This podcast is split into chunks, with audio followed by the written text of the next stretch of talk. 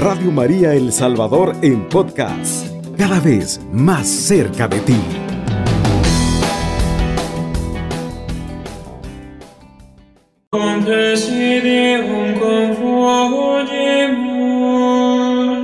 Santa Dei nostras deprecations 8 de la mañana con 16 minutos. Estamos listos para aperturar Franja Mariana con este programa que lleva por título Mariología, conociendo a la Reina de la Paz. Con la conducción del padre Héctor Pinto y el tema que nos ha preparado en esta mañana para que conozcamos un poco más de nuestra Madre. Desde el Antiguo Testamento también nos habla de María. Para conocer un poco más, le decimos al Padre Ave María Purísima. Sin pecado concebida. Muy buenos días hermanos, eh, buen inicio de semana.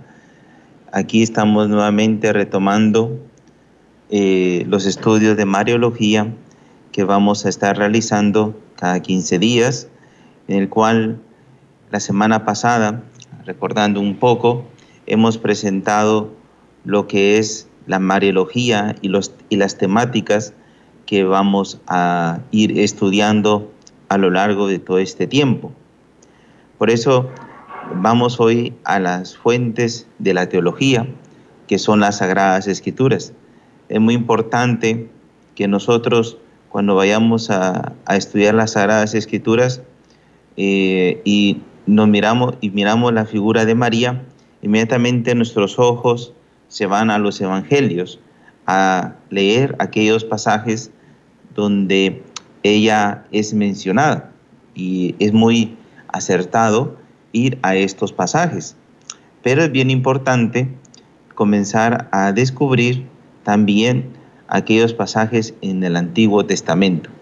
Por eso, como dice un teólogo, eh, en estos tiempos, en, este, en el siglo pasado, decía que es muy importante que cuando se comience a estudiar una teología mariana, hay que renovar muy profundamente el estudio, yendo con manera más profunda a los textos del Antiguo Testamento, que son utilizados muy poco, son valorizados poco para iluminar la figura de María.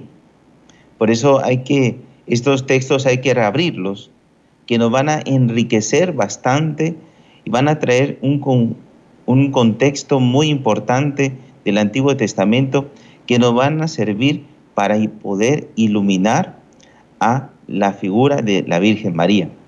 Por eso es muy importante que los evangelios, cuando fueron escritos, fueron escritos en un momento que tenían el Antiguo Testamento iluminando eh, cuando se escribían. Y esto es algo muy importante porque el trabajo del, Nuevo Testamento está iluminado, eh, es una continuidad del Antiguo Testamento. Por eso nosotros vamos a estar trabajando profundamente eh, el Antiguo Testamento durante este tiempo. Es un momento, va a ser muy hermoso ir descubriendo esta hermenéutica, así es la palabra que utilizan los especialistas de la Sagrada Escritura, pero nosotros vamos a utilizar esta palabra, un método, un método de ir abordando el Antiguo Testamento para poder descubrir a la Virgen María. Por eso es muy importante, hermanos, que Jesucristo mismo nos ha dejado este método.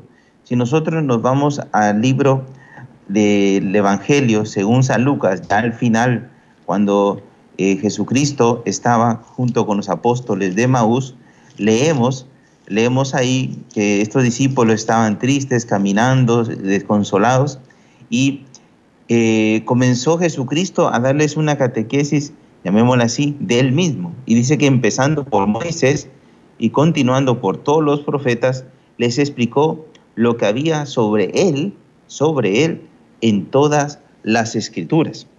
Entonces, vemos cómo Jesucristo nos dio este método de descubrir a Él dentro de las Sagradas Escrituras, dentro del Antiguo Testamento.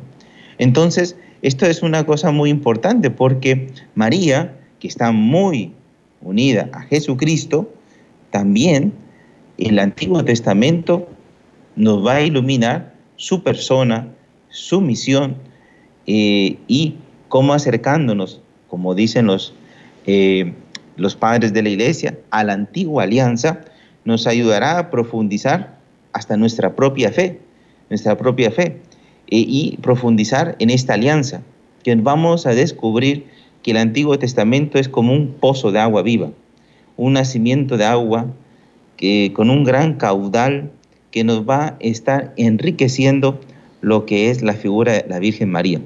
Entonces, hermanos, entonces aquí hay que preguntarnos, ¿quién es Jesús? Entonces, el Antiguo Testamento nos va a estar dando respuestas, ¿quién es Jesús? Entonces, también el Antiguo Testamento nos puede dar respuestas, ¿quién es María? No olvidar, hermanos, porque cuando nosotros estamos preguntando al Antiguo Testamento quién es Jesús, preguntamos al Antiguo Testamento quién es María, nos va a iluminar nuestra historia, la historia de María, de Jesús.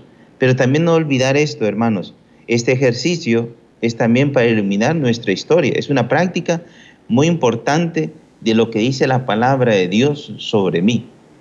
Yo puedo contar un ejemplo, un día muy importante, hablando así del Antiguo Testamento, que un día yo estaba muy triste en mi vida y abriendo las escrituras, el Señor me consoló a mí, a mí me, consoló en medio de mis tristezas con una palabra que me, que me animó. Decía, no se aparte el libro de esta ley de tus labios, medítalo día y noche, así procurarás obrar en todo conforme a lo que él está escrito y tendrás suerte y éxito en tus empresas. Esto está del libro de Josué 1.8 y me impresionó cómo la palabra de Dios me hablaba a mí, me animaba a mí, iluminaba mi historia. Entonces, por esta razón, Jesucristo, cuando dejó este método de interpretar las escrituras para iluminar quién es Él, es también para iluminar a la Virgen María,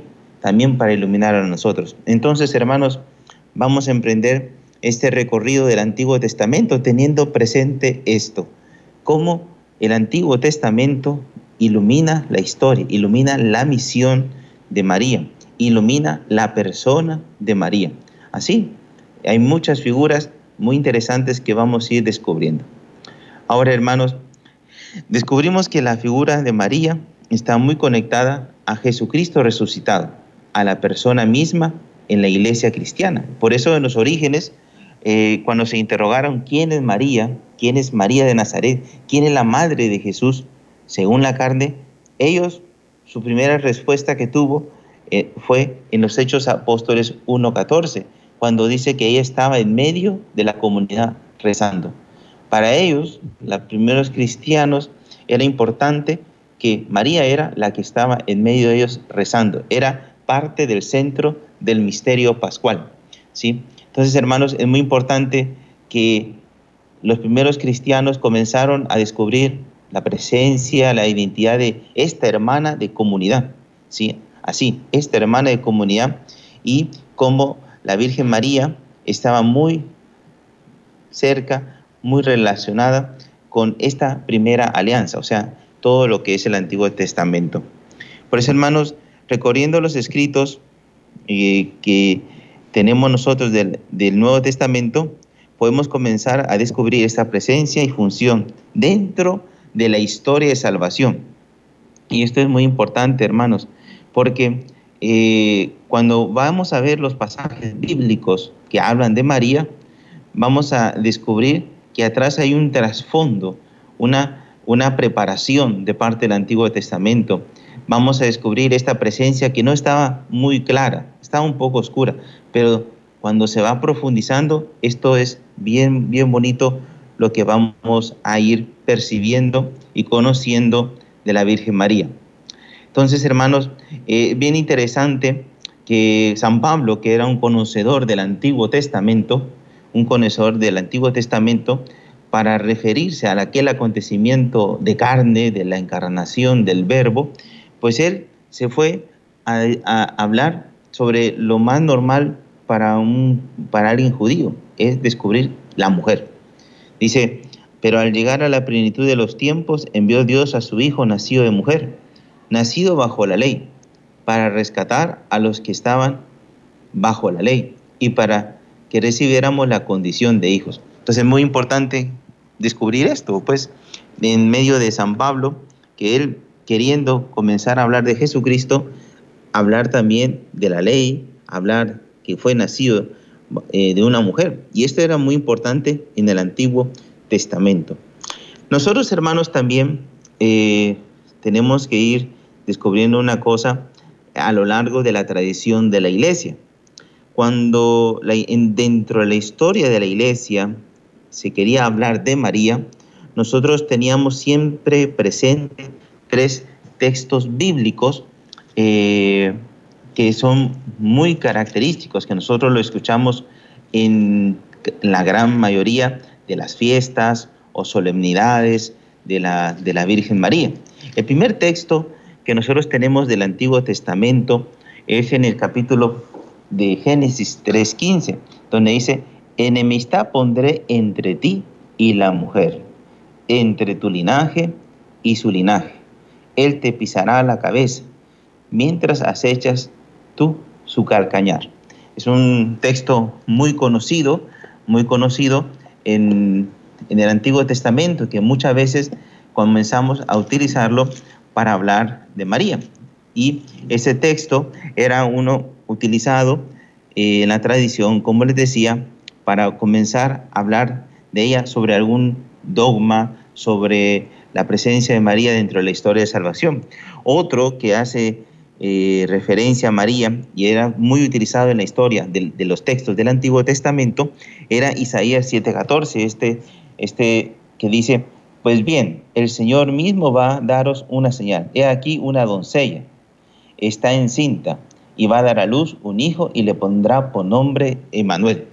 Es muy interesante que en el Evangelio, según San Mateo, este pasaje bíblico lo utilizan para referirse al nacimiento de Jesucristo. Y es muy importante eh, ese texto como una profecía que estaba en, eh, sintonía de, de, una misión del, del, profeta y se interpreta en Jesucristo.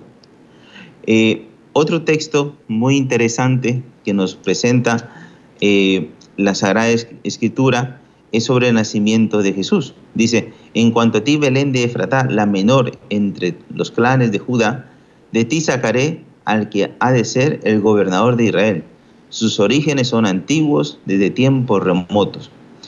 Por eso él lo abandonará hasta el momento en que la parturienta dé a luz, el resto de sus hermanos vuelva con los hijos de Israel. Aquí hablamos otra vez del nacimiento de Jesucristo, de la encarnación del Hijo del Hombre. Entonces, hermanos, estos textos que son muy utilizados dentro de la liturgia, son utilizados, eh, son textos que en clave mariana servían para hablar de María. Y esto era muy importante en el Antiguo eh, en la tradición de la iglesia, cómo el Antiguo Testamento ayudaba a interpretar sobre ella.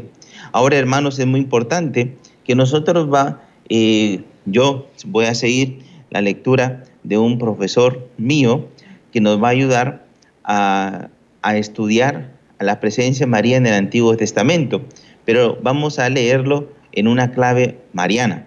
Y muy importante, la interpretación del Antiguo Testamento utilizando eh, las técnicas de que utilizaban los rabinos en la época de Jesucristo. ¿sí? Entonces, hermanos, eh, esta es como una pequeña introducción en la cual nosotros eh, le estoy haciendo para descubrir que el Antiguo Testamento eh, vamos a utilizar las mismas técnicas que utilizaba eh, Jesucristo en su época. recordemos que a él le decían rabino, rabí, eh, explícanos la escritura. Entonces, alrededor de él habían muchos rabinos, muchos rabinos, que también interpretaban la lectura. Y estos documentos, muchos años después de la muerte de Jesús, se quedaron escritos y tienen una sabiduría muy importante que nos va a ayudar para hablar de María. Bien, vamos ahorita a una pausa eh, y estamos nosotros en este momento eh, buscando a María, encontrándola en el Antiguo Testamento. Usted sintoniza la franja mariana. Buenos días hermanos, continuamos después de este momento de alabanza, de pausa. Y como les decía, vamos a nosotros ir a lo que es las aportaciones que han hecho los rabinos de las interpretaciones del Antiguo Testamento, que nos van a ayudar a nosotros a poder hablar de María. Van a darse cuenta que como eh, estas interpretaciones, que son muy cerca de la época de Jesucristo, un poco antes o un poco después, nos ayudarán a poder iluminar la figura de María y los vamos a leer en clave mariana. Eh, bien importante, hermanos, que cuando nosotros vamos a, a estas aportaciones de los rabinos, encontraremos muchas palabras que tal vez nos sonarán muy extrañas, pero son palabras hebreas que nos van a ayudar a, a, poder meditar. Por ejemplo, encontraremos un montón de midrash, que podríamos decir como dichos profundos, en el cual tienen una enseñanza. Esta misma palabra significa estudiar, buscar, interpretar. A los, a los especialistas de la Sagrada Escritura, porque ellas hablan de mí. En Juan, ¿cómo le le dice Pedro, Señor, ¿a quién diremos? Tú tienes palabras de vida eterna, ensalzando cómo Él ya, interpreta la palabra de Dios. Entonces, hermanos, esto es tan importante como eh, vemos esto. También eh, encontraremos otros documentos llamados Mequilá, que significan reglas, normas, que también nos van a ir iluminando. Targumes, que también se le llama así, una interpretación importante de muchos rabinos importantes. Otra palabra también que vamos a estudiar, otros estudios que se llaman Talmud, que significa estudiar o enseñar. Entonces, de los primeros cristianos. Enseñanzas y comenzaban a interpretar. Entonces, hermanos, a partir de aquí, hay una cosa muy importante que vamos a hablar el día de hoy. Es sobre las madres de Israel. Nosotros vemos, hermanos, uno, eh, él hace una, el Evangelio de Mateo hace una genealogía de Jesucristo, ¿sí? Dentro de esta genealogía de Jesucristo, del libro de la vida de Jesucristo, eh, Mateo menciona cuatro mujeres, una que se llama Tamar, Rahab, Ruth y la mujer de Urias. Y termina con María, que estaba, era la esposa de José, en la cual había engendrado a Jesucristo. Cada mujer dentro de esta historia jugó un rol muy importante en la historia de la salvación y preparó la presencia de María. Esto es muy interesante, hermanos, cómo estas mujeres, según esta metodología que nos enseñó Mateo, de estas cuatro mujeres del Antiguo Testamento prepararon a la presencia de María para acoger. Entonces, hermanos, esto es muy importante, cómo el evangelista San Mateo introduce a María, a la madre del Mesías, en una continuidad de las mujeres, de las madres del pueblo elegido. Entonces, esto es muy importante, cómo la persona de María es una de esas madres del pueblo de Israel, como la madre de Jesús está en comunión con todas las madres, las matriarcas de Israel. de Sagrada Escritura y enseñanza, eh, cómo la Virgen María, a través de esta lectura de Mateo, es una continuidad de todas las madres de Israel, de las matriarcas de Israel, estas personas, estas madres que fueron parte importante. Por ejemplo, Sara, eh, la, la, eh, la esposa de Isaac, la esposa de Jacob, en la cual vamos a ir viendo. Eh, bien importante, pues hermanos, eh, siguiendo esta, lectura, eh, nuestro profesor nos presenta a unas madres. Lía, la primera esposa de Jacob, Raquel, segunda esposa de Jacob, Joquebed, madre de Moisés, María o Miriam, como se dice en hebreo, hermana de Moisés, Débora, que es una juez, una profetisa de Israel, Ruth, Rispa, que era una concubina de madre de dos eh, personajes muy importantes de y Metzifodes, y la madre de los siete hermanos macabeos. También podemos mencionar a Judith, una mujer judía impresionante cómo luchaba. Y también vamos a ir descubriendo cómo todas las madres en el Éxodo son importantes su intercesión en medio de su vida. Bien, entonces hermanos, y vamos viendo que hay muchas mujeres eh, que mm, vamos a estar hablando a lo largo de estos días, con lo cual nos van a iluminar la figura de María. Entonces, la primera mujer que vamos a, presentar en el Antiguo Testamento es Lía, primera esposa de Jacob. Hay un escritor interpretando el, el Génesis llamado Filón, hace varias meditaciones sobre esta mujer, de Lía. En estas meditaciones le llama mucho la atención eh, sobre un pasaje bíblico. Es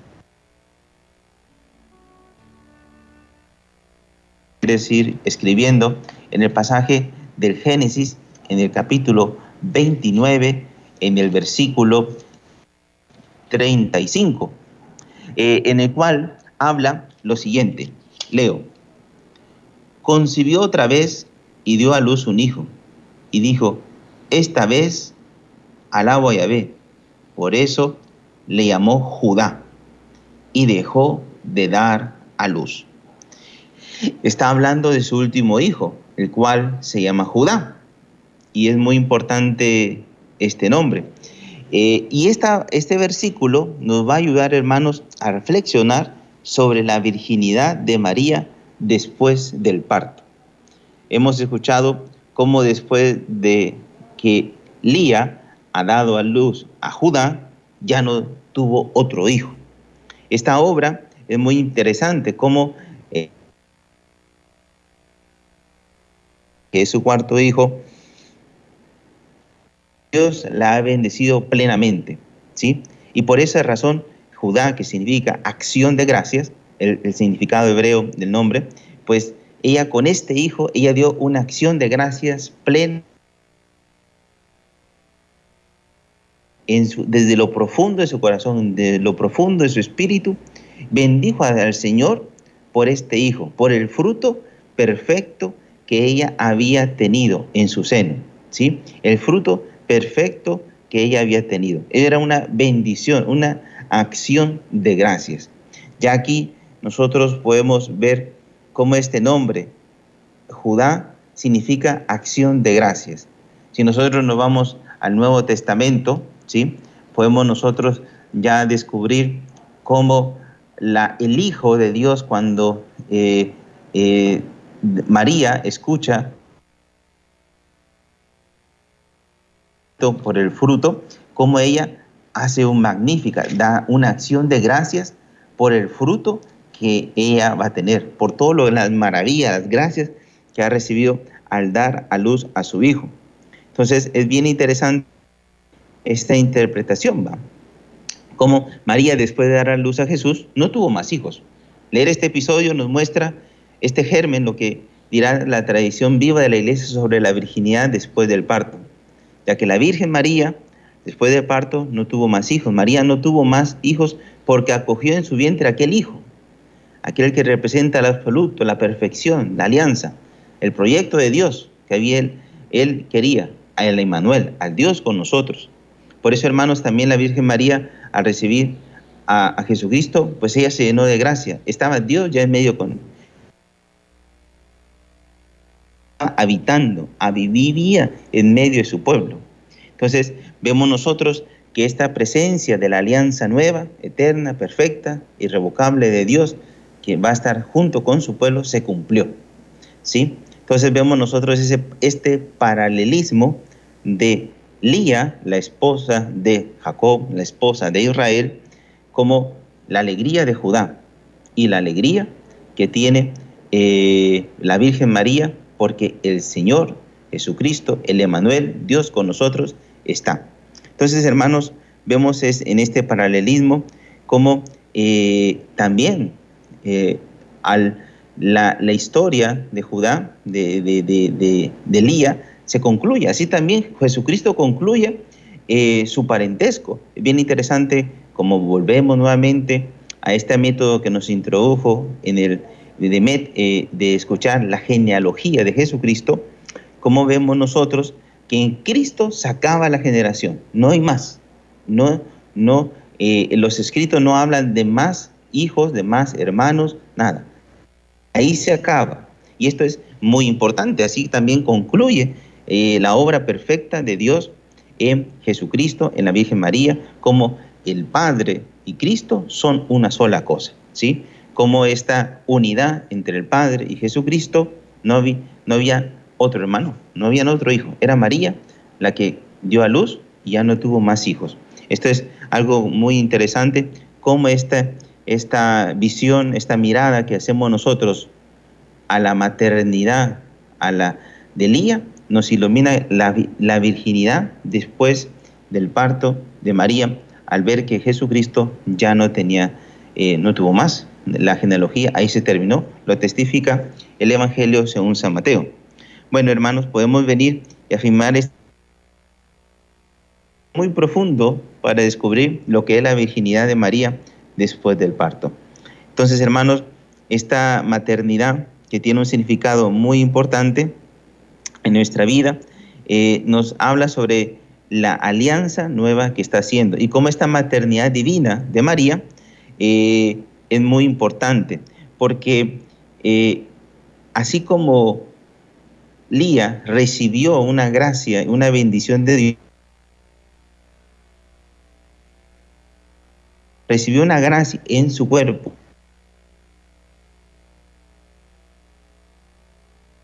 que en ella se realizó. Por eso la madre del verbo encarnado, su vientre fue lleno de plenitud, fue lleno de gracia. Entonces, hermanos, aquí vemos nosotros esta primera parte, eh, este primer personaje del Antiguo Testamento, una eh, mujer una mujer muy importante dentro de la historia del pueblo de Israel, una matriarca llamada Lía. Ahora bien, vamos a pasar, eh, ya quedará poco tiempo, pero vamos a comenzar a ver lo que es otra matriarca, otra eh, esposa de Jacob, otra esposa de Israel, es Raquel. Raquel. Es muy importante aquí, nosotros nos detenemos en un pasaje bíblico y en el cual estamos reflexionando. Les, recuerdo que el pasaje bíblico que reflexionamos anteriormente, partimos... Ahora nosotros vamos, hermanos, a, para hablar de Raquel al pasaje bíblico de Génesis 49, 25. Este pasaje que lo encontramos ya al final del libro de, del Génesis que nos, nos está recordando el momento que está dando la bendición Israel, o sea, Jacob, a todos sus doce hijos, ¿sí? Que estaban ahí ya en, en, Egipto antes que él se muriera. Y así comenzó a llamar hijo por hijo. Y cuando llamó a, a José, eh, José, que muy bien sabemos que vivió un momento muy importante en Israel, que que lo fue administrador del faraón, dice en eh, una parte de su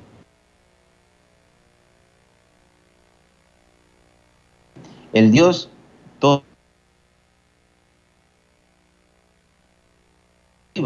bendiciones de la vida de ubres y vientres. Esto es impresionante. Dice ubres y vientres.